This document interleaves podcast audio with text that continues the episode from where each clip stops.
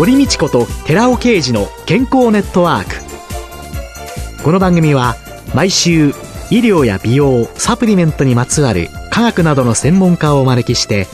私たちの健康のために役に立つお話を伺う健康生活応援番組です。包摂体サプリメントと MGO マヌカハニーで健康な毎日をお届けするコサナの提供でお送りします。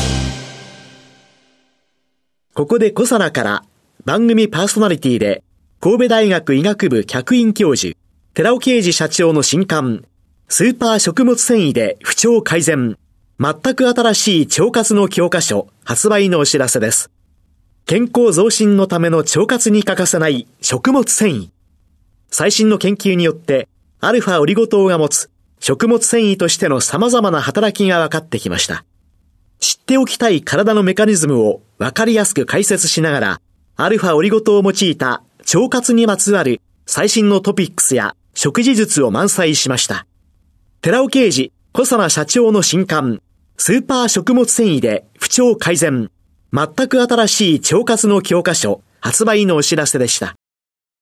こんにちは、堀道子です。寺尾啓二です。今月は、小佐野社長で神戸大学医学部客員教授の寺尾啓二さんと共に、サプリメント革命、パーソナル化サプリメントのすすめと題してお送りしています。寺尾さんよろしくお願いします。よろしくお願いします。さあ、3週目の今日はいつまでも美しくいるためのトッピングについて伺いたいと思います。おさらいということで、はい、パーソナル化サプリメントというのは、はいね、パーソナル化サプリメントっていうのは、一般的にオーダーメイドとかパーソナル化っていうような形で、今あるサプリメントを複数配合して飲むっていうような提案がされているケースはあるんですけども、それは残念ながら錠剤であったり、ソフトカプセルであったり、ハードカプセル医薬品と紛らわしいような形のものを複数飲むっていうことになっているわけですけども、それを改めて全てパウダーにしましょうと。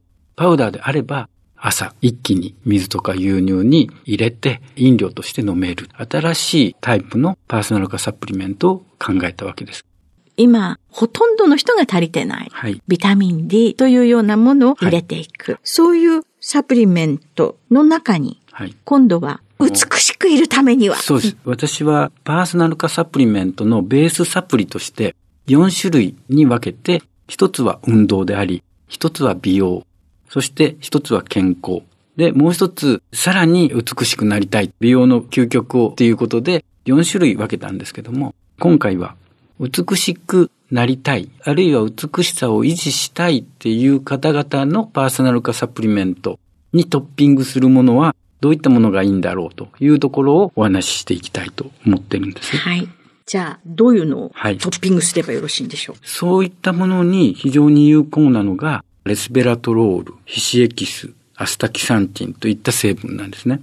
レスベラトロールっていうのはよくブドウのそうです。皮に、はい、とか、ワインに多いとか。そうです。レスベラトロールのその機能性のメカニズムの中にオートファジーっていうのがあるんですね。スムーズにオートファジープロセスを進行させることによって、最終的にコラーゲンを作っていくというようなことなんですけれども。その他に？皮脂エキス、アスタキサンチンがオートファジーサイクルを進行させるっていうところでは重要な成分だということなんですね。で、こういった酸成分とも、やはり吸収性が低いものばっかりなので、環状リゴ糖で吸収性を高める技術がもうすでに作られてますので、包摂体として、パウダーとして、パーソナル化サプリのトッピングとして入れてはどうでしょうかということなんですけれども、はい、2016年に東京工業大学の大隅教授がノーベル生理学医学賞を取られた理由っていうのが、オートファジープロセスの発見なんですね。簡単に説明しますと、細胞の中に隔離膜っていうものがまずできて、それが細胞質成分なんですけども、もう古くなってしまった細胞質成分を包み込むんですね。それがオートファーゴソームっていうんですけども、包み込んだそこにリソソームって言って、加水分解酵素が含まれるものが融合してくるんですね。そうすると、その中にあるもう不要になった細胞質成分が分解されていくわけです。そうやって分解されていくっていうのがオートファジーなんですけども、人の場合には1日にタンパク質体の中で作られてるんですけども、200g も作られてるわけですよ。その 200g 作られているタンパク質、その原料となるアミノ酸って、食事から取れるのは 70g しかないんですよね。ということは、残りの 130g っていうのは、全部オートファジープロセスによっていらなくなったものを分解させてアミノ酸に変えたものが必要で、それが調達されているわけです。ですから、オートファジーっていうのはすごく重要なプロセスなんですね。私たちの体っていうのはいらなくなったものを壊している。はい。そのできた廃材をまた再利用して、はい、再利用している。その壊す過程というのがオートファジー。そうです。その他には？次は、毛細血管活性化にクルクミンが効くということですね。うん、酸素が運ばれなければ、神秘まで。そこでコラーゲンを作っている繊維が細胞っていうのは元気よくエネルギーを得ることができないわけです。ですから、毛細血管がしっかりとしているっていうことが、コラーゲンを作る大きな要素になっているわけですけども、毛細血管って壁細胞と内皮細胞がきっちりと接着して成り立ってるんですけども、その接着が緩んでしまって、緩む原因というのが老化であったり、生活習慣であったり、紫外線であったりするわけですけども、崩れて不安定になっていくと、ゴースト化って言うんですけども、毛細血管がなくなっていくわけですよね。そのゴースト化を止めるっていうところに非常に効くのがクルクミンだったわけですね。クルクミンにはこれまでのファイトケミカルの中で100倍の効果っていうのがあるということが分かったので、クルクミンを毛細血管の活性化には使っていただきたい。で、同様に効果のあるものにピペリンっていう成分があります。このピペリンも機能性表示食品の関与成分として注目されてますので、ピペリンも加えさせていただきたいと思います。ピペリンというのは胡椒とか？そうです。胡椒の中に含まれている成分ですね。はい。で、三つ目は発酵イソフラボン、皮脂エキス、そしてヒトケミカルの Rα リポ酸であるということなんですけども、体の酸化は体のサビと言われます。糖化は体の焦げって言われるんですね。最近人の老化っていうのは酸化だけではない。糖化にもよるんだということで、酸化と糖化を止めるっていうのが抗老化っていう言われ方をするようになりました。抗酸化作用と抗糖化作用の両方を機能性として有するものっていうのが発酵イソフラボン糖化って体の中のブドウ糖がエネルギー変換されないとなると血液の中に非常に過剰に存在するわけですよね。うん、そうすると血管とか骨とか臓器はタンパク質でできてますけども、そこにくっついていくわけです。それが糖化なんですけども、そのことによって様々な病気や老化の原因となるわけなんですけども、見た目に現れてくる、やっぱり肌老化なんですね。うん、肌の状態がシワがあって弾力性がなくなるというところっていうのは、やっぱりコラーゲンがしっかりとしてないから。で、それは糖化を受けているコラーゲンが多いから。で、そこに対して発酵イソフラボンを摂取すると、そういった糖化したタンパク質の量が減ってくるんですね。私としては食物繊維、そしてヒトケミカル、ファイトケミカルを組み合わせることが一つは大事じゃないか。つまり、ファイトケミカルとしては発酵イソフラボンとか皮脂エキスで糖化自体を止めるわけですけども、もう一つ、アルファオリゴ糖って食物繊維ですけども、これは糖の吸収を抑えますから、当然糖の量を減らすっていう根本的なところが一つあり。そして、Rα リポ酸、ヒトケミカルですけども、これは糖を代謝させてエネルギーに変換させる。やはり体の中の糖の量を減らしてエネルギーに変えていくというところで言うと、このファイトケミカルとアルファオリゴ糖と Rα リポ酸を同時に摂取するっていうのが糖化を抑える効果的な方法だと考えられるんですね。それによって肌が美しく。はい、美容としては、あとはどんなものか、はい、さらにコラーゲンをしっかりと作っていこうよというところです。壊すのを防ぐだけではなくて、コラーゲンを作っていこうというところからすると、繊維が細胞で作られているわけですけども、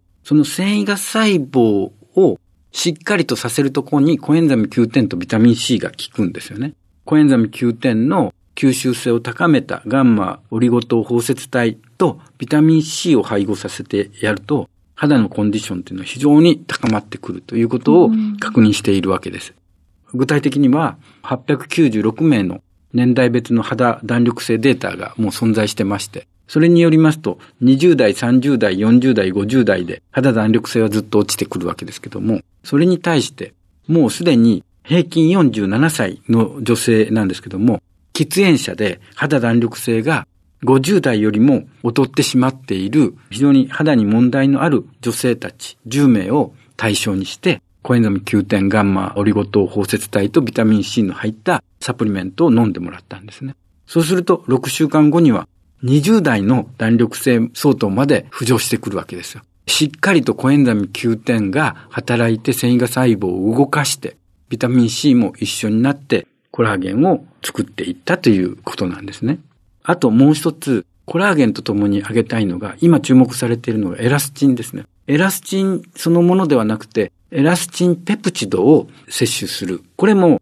機能性表示もされてまして、人データもあるので言えることなんですけども、はい、エラスチンペプチドを摂取すると、特に女性の胸、バストですけども、それが再生する。うん、これ何かっていうと、人体なんですね。胸の人体ってクーパー人体って言うんですけども、これってやっぱり年齢とともに人体が切れていく、あるいは伸びるっていうところが原因で垂れてしまうんですけども、この人体の場合は、コラーゲンは17%で、エラスチンが75%でできてるんですよね。だから、エラスチンを1日に摂取量として 75mg を摂取するだけでいいんです。コラーゲン量から比べたらごくわずかでいいんですけども、これを摂取することによって、張りのあるバスト、胸が再生するっていうことを確認してるんですよね。ここではバストでデータを取ってますけども、当然肌も、そしてこれは人体とか筋腱っていうのはすべてコラーゲンとともにエラスチンがあるわけですね。うん、で、そういったところにもすべて働くと言えるんです。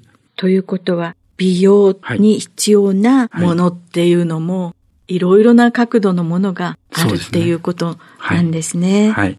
で、コラーゲンの話をずっとしてきましたけども、最後に美白作用。やはり美しくいるためには、もちろん弾力性とか保湿とかそういったことも大事ですけども、もう一つ大事なのは、シミをいかに減らすかっていうところなんですけども、これに関しては、肌が黒くなる原因っていうのはメラニンなんですね。はい。メラニンが発生して、それが肌を黒くするわけですけども、それを抑えるっていうことなんですけども、元を言えば、アミノ酸のチロシンが、チロシナーゼ酵素によって、ドーパ、そしてドーパ機能に変わり、最終的にメラニンに変化していくわけなんですね。これ酸化反応なんですけど、これを抑える必要があります。それに対する効果のある成分っていうのが、いろいろと分かってきました。その酵素反応を阻害するっていうところで言うと、よく知られたところではアルブミンとかエラグ酸とか麹酸っていった物質が上がってきます。うん、でも、ビタミン C とか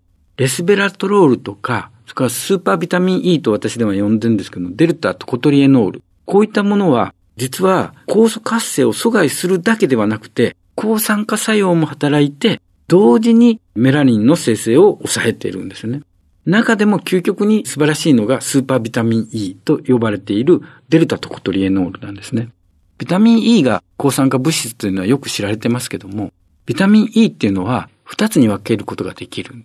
トコフェロールとトコトリエノール。で、はい、トコフェロールに比べてトコトリエノールが抗酸化力は強いんですね。さらにトコトリエノール、トコフェロールっていうのは4種類、アルファ、ベータ、ガンマ、デルタ、大きさで変わってくるんですけども、4種類に分かれるわけです。ですから、ビタミン E と一概に言っても8種類もあるわけですよね。抗酸化力が全て違うわけです。アルファ、ベータ、ガンマ、デルタの中で一番抗酸化力が強いのがデルタです。デルタとコトリエノールが最高の抗酸化物質ということが言えるわけですけども、これいろんな植物の中に含まれているわけですけども、面白い発見っていうのは、アナトっていう果実なんですけども、これ熱帯アフリカに存在している果実なんですけども、そこに含まれるビタミン E っていうのは、ほとんどがデルタトコトリエノールなんですね。それを取り出すことができてるんです。デルタトコトリエノールでチロシナーゼ酵素の酸性を抑えて、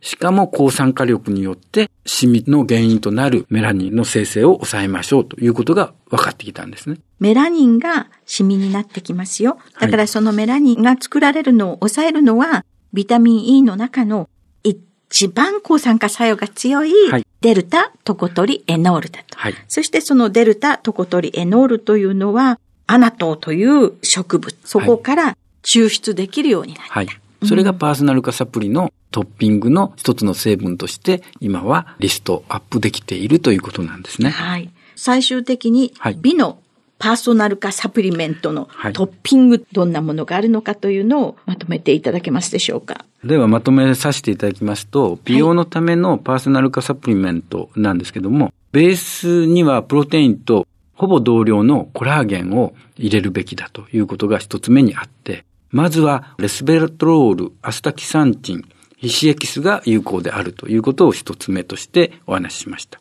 二つ目はクルクミンとピペリンだというお話です。で三つ目は発酵イソフラボン、ヒシエキス、Rα リポ酸、アルファオリゴ糖を挙げました。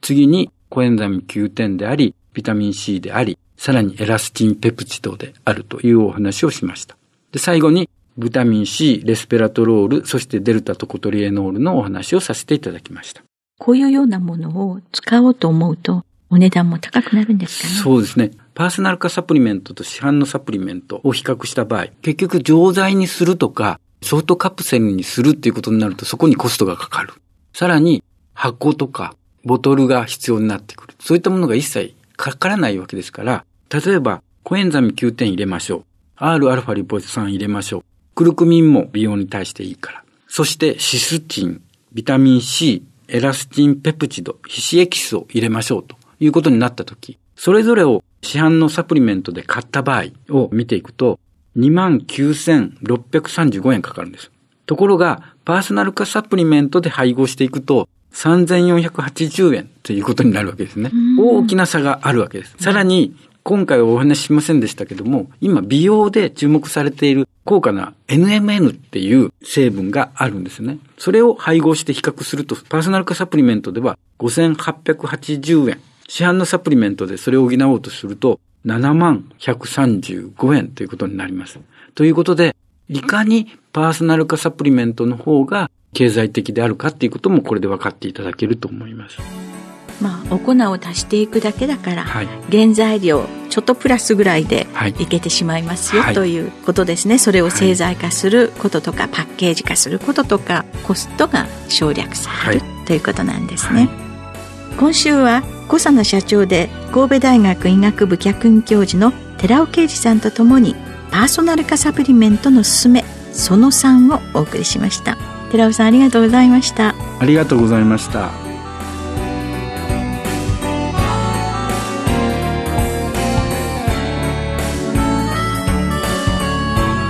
ここで小佐奈から番組お聞きの皆様へプレゼントのお知らせです。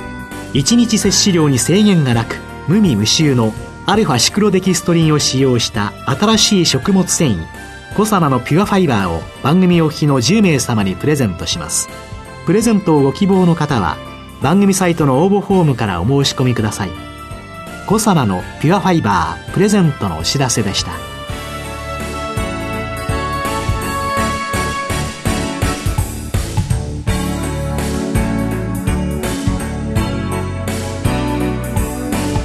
堀道子と寺尾啓二の健康ネットワークこの番組は包摂体サプリメントと MGO マヌカハニーで健康な毎日をお届けする「コサナの提供」でお送りしました。